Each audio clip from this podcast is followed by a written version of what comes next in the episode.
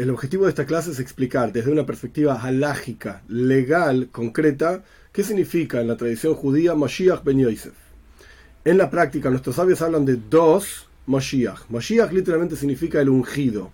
Está Mashiach ben David, Mashiach descendiente de la casa de David, y como dice Rambam también, Maimonides, de la casa de Shloime, Shloime Melech, que esto significa el redentor del pueblo de Israel y de toda la humanidad, que va a traer una era mesiánica, una era de bondad, una era de abundancia, una era de conocimiento de Dios, etc., como está mencionado en montones de lugares. Cuando uno habla simplemente de Mashiach, se refiere a esto, Mashiach ben David. Pero hay otra tradición sobre Mashiach ben Yosef. Yosef era uno de los hijos de Jacob, y este Mashiach ben Yosef es un descendiente de la tribu de Efraim, por eso también en algunos lugares se llamado Mashiach ben Efraim, que a su vez Efraim era el hijo de Yosef. Entonces Mashiach ben Yosef.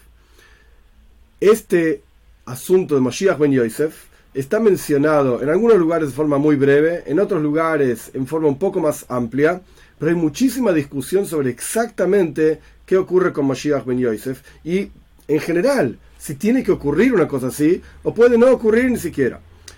En los lugares en donde está mencionado Mashiach ben Yosef es el encargado de preparar el mundo para la venida de Mashiach ben David. Este Mashiach ben Yosef tiene que hacer una guerra contra Edom. Edom representa a Esav, el hermano de Jacob, que en general engloba a todos los enemigos del pueblo de Israel que lo oprimen, etcétera, etcétera. El trabajo de Mashiach ben Yosef, y según algunas fuentes, incluso tiene algunos trabajos de Mashiach ben David también, como recoger a todo el pueblo de Israel en la tierra de Israel. Pero en general, el trabajo de Mashiach ben Yosef es hacer una guerra contra Edom. Hay fuentes que dicen que en esta guerra contra Edom, Mashiach ben Yosef va a morir y por eso Zeharia, el profeta Zeharia, hace referencia a un hijo único que muere, a alguien que lo perforan, etc. Esto hace referencia directamente, como dice el Talmud, claramente a Mashiach ben Yosef. Ahora bien, como mencionamos anteriormente, hay una fuente de Repsadia Goen, en la descripción del video están las diferentes fuentes de esta clase, que menciona que no necesariamente Moshiach ben Yosef y todas las dificultades y problemáticas y sufrimientos que vienen junto con su venida, con su muerte y la posterior venida de Moshiach ben David, no necesariamente tiene que ocurrir todo esto.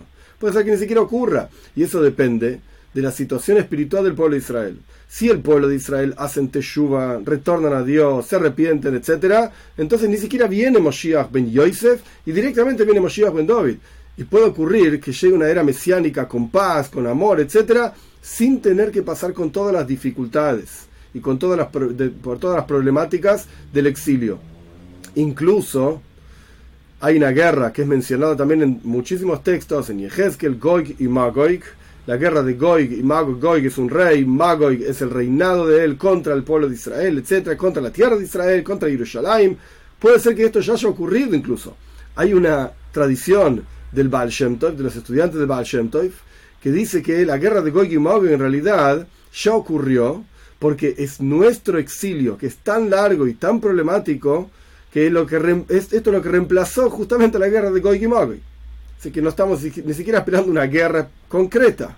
Es la longitud del exilio la que expió por esta guerra. Entonces, en la práctica, hay tantos midrashim, explicaciones de nuestros sabios, hay tantos comentaristas, Rev Sadia Goen, Rev Hai Goen, que discuten este asunto desde diferentes perspectivas y cada uno da su visión, es imposible saber, esto lo escribe, no lo digo yo, sino que lo escribe Hasdai Crescas, es imposible saber de las profecías concretas en el Tanaj, de las interpretaciones de nuestros sabios en el Talmud, de las interpretaciones de nuestros sabios en los Midrashim, de los diferentes comentaristas disponibles que hablen sobre el tema, es imposible saber en la práctica cómo va a ocurrir, y si es que va a ocurrir, la venida de Mashiach en forma concreta. De hecho, el Rambam Maimónides, quien codifica las leyes de Mashiach, al final de su libro Mishne Toira, ni siquiera menciona a Mashiach ben Yosef. Entonces, ¿es, ¿es un objeto de estudio? ¿Es un asunto importante? Claro, es parte de la tradición del pueblo de Israel. Pero esto no significa que nosotros tengamos la certeza de qué va a ocurrir, cómo va a ocurrir, quién va a ser, cuándo va a ser, etcétera. Entonces ninguno de nosotros, y de vuelta, esto lo dice Rav y Crescas, ninguno de nosotros podemos basar nuestra fe, podemos basar nuestra observancia de Torah, Mitzvot, etcétera, en lo que dice este comentarista o lo que dice el otro comentarista sobre Moshiach ben Yosef. Nadie tiene la certeza. ¿Qué es lo que tenemos que hacer? Nuestro trabajo es observar los preceptos de la toira, los judíos sus 613 preceptos, los no judíos sus 7 preceptos y sus ramificaciones, tener fe en Dios, retornar hacia Dios. Y en la práctica, como dice el Rambam también, y Misraim Chuva, si el pueblo de Israel hacemos Teshuvah, Miyad en Nigol, inmediatamente somos redimidos, y como decía el Friedrich Rebbe, el Rebbe anterior, le alter le chuva, le alter le en cuanto nos arrepentimos, inmediatamente viene la redención y que esto lo podamos ver con nuestros ojos de carne y hueso y en la práctica saber, decir, ah, mira, lo que este escribió en la práctica es lo que está ocurriendo, lo que el otro escribió en la práctica esto es lo que está ocurriendo con la venida de Moshiach pronto en nuestros días.